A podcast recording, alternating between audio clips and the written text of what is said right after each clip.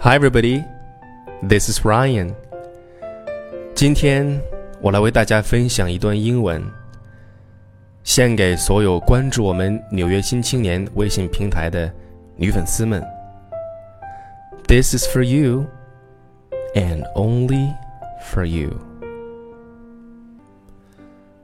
Dear girls, I know some of you compare yourselves to other girls wishing you were photogenic like them, wishing you could look pretty without trying like them, or wishing you had facial features like them, and wishing you had physical features like them.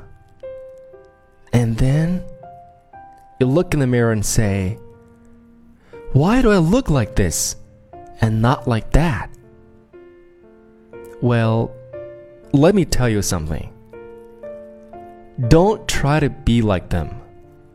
Be like yourself. I can promise you, there's a guy out there right now who thinks you're beautiful exactly the way you are and thinks you're prettier than the girls you compare yourselves to. So don't change a damn thing about yourself. You're perfect. Sincerely, Ryan.